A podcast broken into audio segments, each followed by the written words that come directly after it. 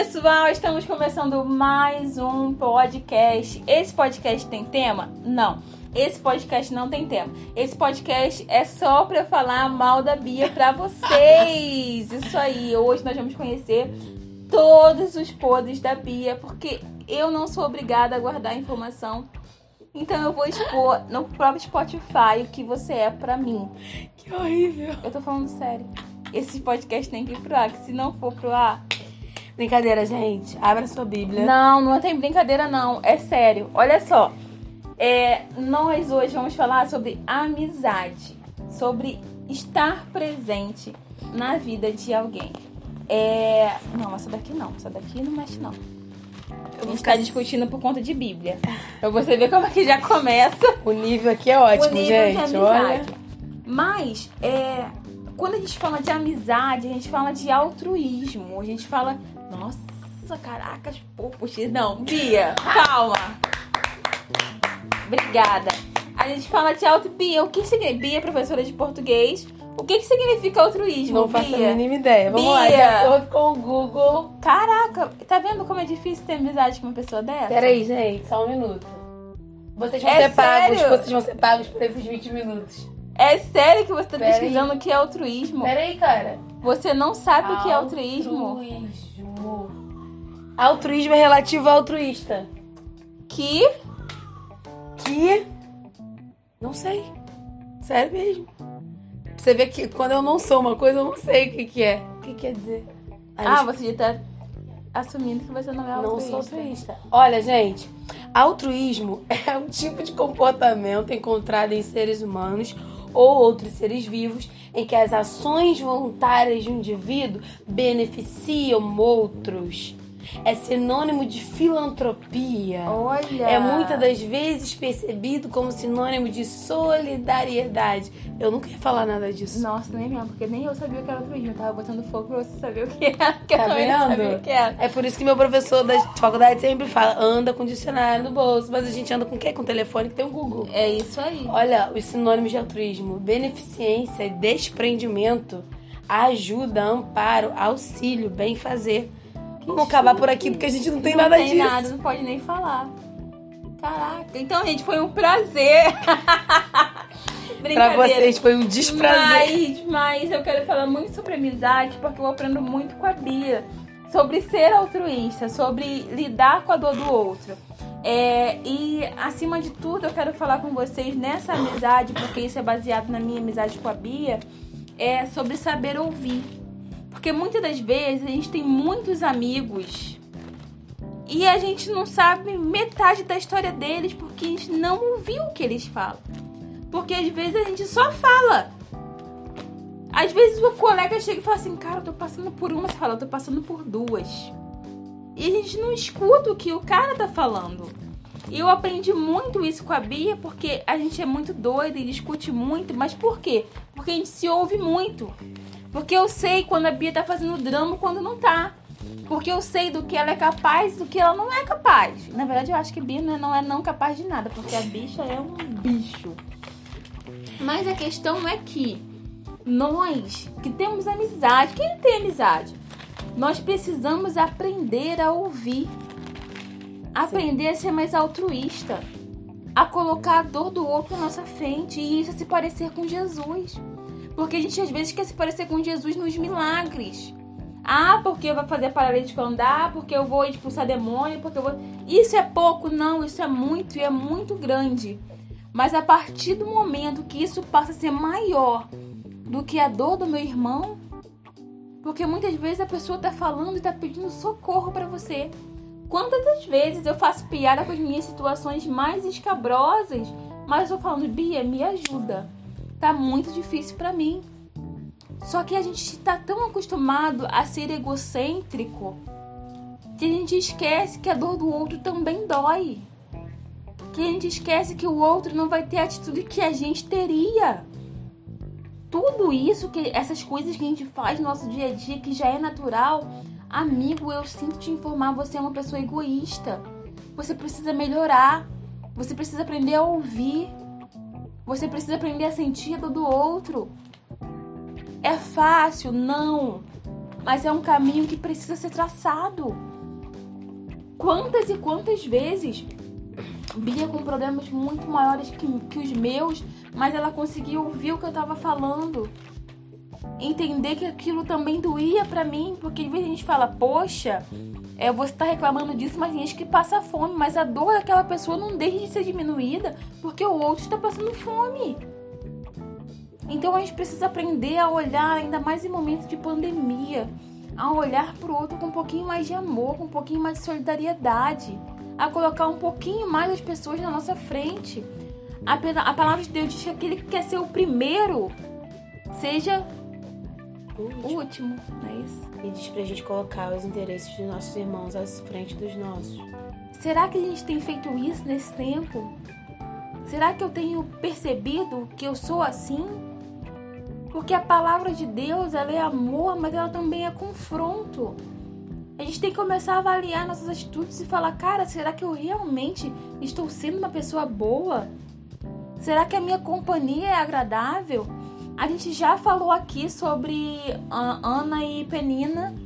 É, e Bia falou numa frase: não seja Penina. Porque é muito fácil a gente se reconhecer em Ana, uhum. que chorava, que precisava ali do filho. Mas e quando eu sou Penina? Se você não ouviu esse episódio, inclusive, corre para ouvir porque tá muito bom. Mas a gente tem a nossa sensibilidade com o dia a dia tem se perdido. A nossa casca tem ficado mais grossa. A gente precisa de algo muito grande para fazer a gente chorar. Sendo que a dor do outro já é suficientemente grande para me fazer chorar. Para eu me compadecer com a dor do outro. Porque a gente vive em comunidade. E a palavra de Deus diz que nós, igrejas, somos o corpo de Cristo. E quando a gente começa a pensar em corpo, não tem como o meu rim estar brigado com o meu coração. E aí ele fala, também não vou funcionar não. Porque se o meu rim parar de funcionar, todo o meu corpo sofre por isso. Só que com, com o passar do tempo na igreja, a gente perde a noção de corpo.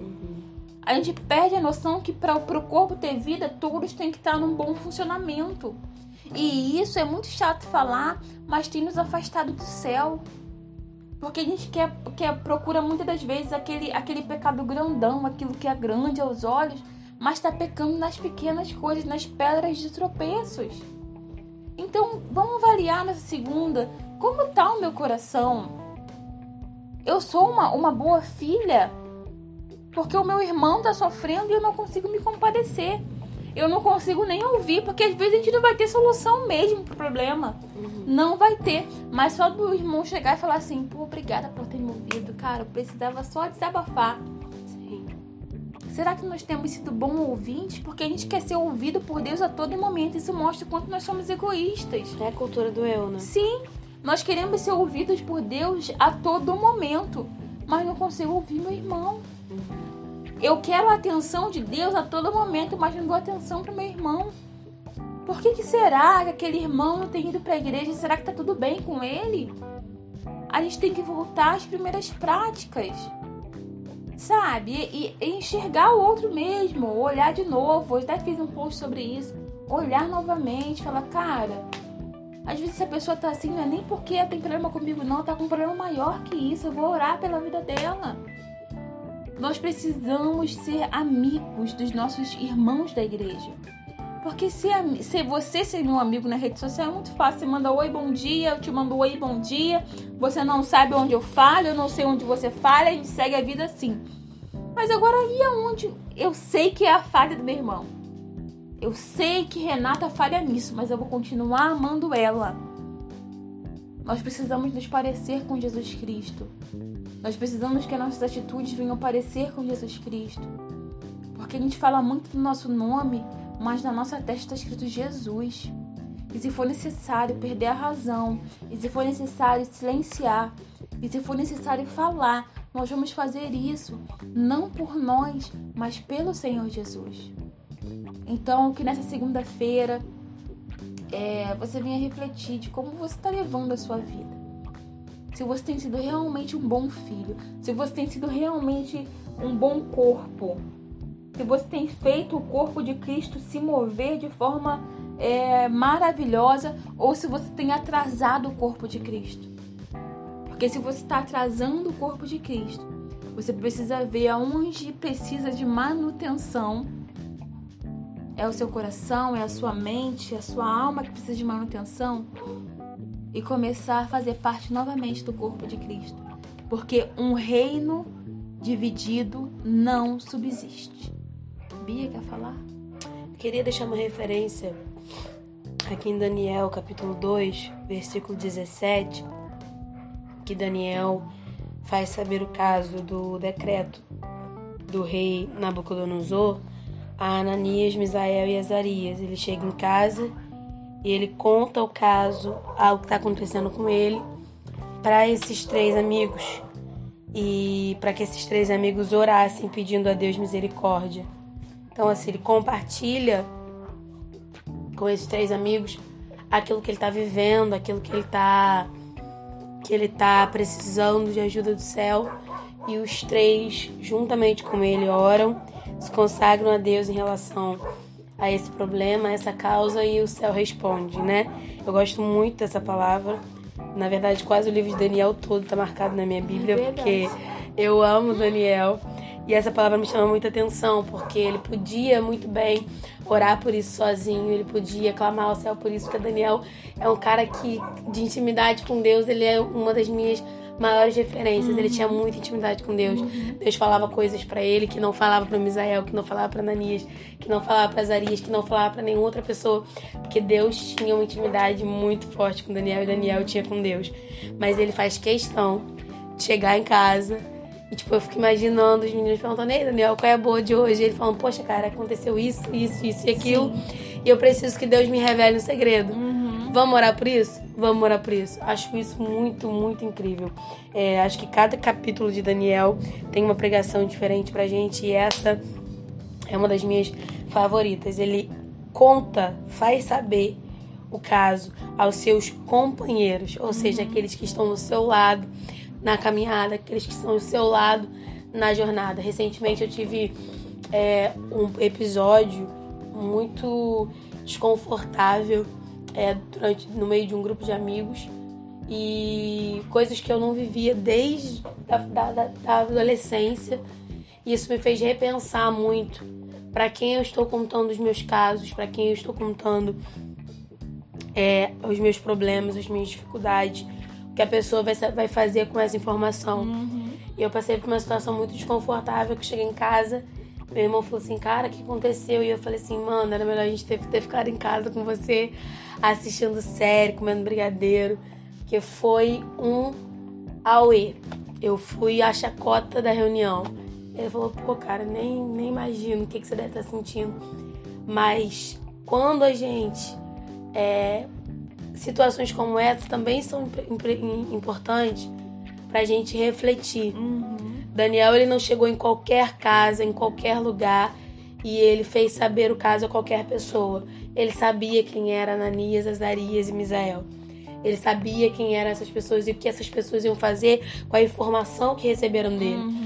Então Deus agiu, o segredo foi revelado numa visão à noite a Daniel, não só por causa de Daniel, mas por causa da oração dos seus amigos também. Sim. Por causa da oração dos seus companheiros também. Então, quando eu sei que Deus está fazendo algo na vida de Renata, eu falo obrigada, Senhor, porque eu sei que eu ajoelhei e eu orei por isso uhum, também. Uhum. Quando, eu, quando eu sei que quando Deus está fazendo algo na minha vida, eu sei que Renata está grata porque ela também ora por isso. Uhum. Então, quando a gente é, tira toda essa cultura do eu, que é eu primeiro, meu problema primeiro, eu no drama, eu na alegria, eu na. A festa tem que ser minha, a festa tem que ser sobre mim, tudo tem que ser sobre mim. Quando eu esqueço um pouquinho de mim, eu consigo pensar no outro, eu consigo pensar é, no, no, na necessidade do outro, na alegria do outro, na história do outro, no momento do outro falar. Eu tenho muitas, muitas, muitas, é, é, muitos testemunhos sobre essa questão de conseguir ouvir todo mundo falando e pouquíssimas pessoas têm paciência para me ouvir. Então, assim, esse é um assunto, por isso que eu deixei a Renata falar e falar, falar, falar. Porque, assim, pra mim, isso ainda pega muito em mim, entendeu? Porque eu, eu tenho essa fama de ser, nossa, ela é ouvinte de todo mundo. Eu tenho essa fama de ser ouvinte, mas eu percebo que as pessoas não têm paciência para me ouvir. Eu percebo que as pessoas, elas diminuem o meu problema como, ah, isso aí? Sim. Isso aí não é nada. Entendeu? Então, assim, quando eu vejo esse tipo de recepção, eu até prefiro guardar. Eu até prefiro não falar. Eu até prefiro não não compartilhar. Porque quando eu vejo esse tipo de reflexão, eu percebo, olha, essa pessoa ela me vê como ouvinte, mas ela não é a minha ouvinte. Então, assim, esse podcast é muito interessante tanto para vocês quanto para mim, porque a palavra do Senhor nos ensina, nos é, orienta a compartilharmos as nossas necessidades como santos, a compartilharmos as nossas necessidades com as pessoas certas. E é muito interessante quando a gente também para de compartilhar um pouquinho para que o outro consiga compartilhar com a gente. Sim. É muito interessante quando a gente percebe esse tempo. Eu tava lendo aqui é, Eclesiastes, não sei, acho que é. Eclesiastes. Nosso podcast tá muito Ai, louco, mas assim, Deus glória a Deus. Céu. Eclesiastes 3, versículo 7, que diz que há tempo de estar calado e tempo de falar. Então, que você perceba qual é o tempo de falar, qual é o tempo de estar calado e de ouvir, né? Seja tardio no falar e ouça mais, né? Exato. Ouça as pessoas que estão à sua volta, é, ouça os pedidos de socorro que estão nas entrelinhas, né? Tem pedido de socorro que não é, por favor, me ajuda, Renata. Tá ali na entrelinha, uhum. né? Tá ali naquilo que eu não tô ouvindo. Tem pedido de socorro que tá é, numa palavra que a pessoa não disse. Exato. Uma frase que a pessoa não disse. Então tem pedido de socorro que tá escondido. Então que você tenha discernimento do Senhor e empatia e compaixão e sensibilidade para perceber é, qual é o tempo de falar e qual é o tempo de ficar calado, tá bom? É isso. É Deus isso. abençoe você e a sua casa. Próxima semana nós estamos aí juntos, fazendo quase um ano de podcast, então é, tô, eu acredito que vai vir muita coisa legal por aí. A gente pensou que não fosse chegar um mês.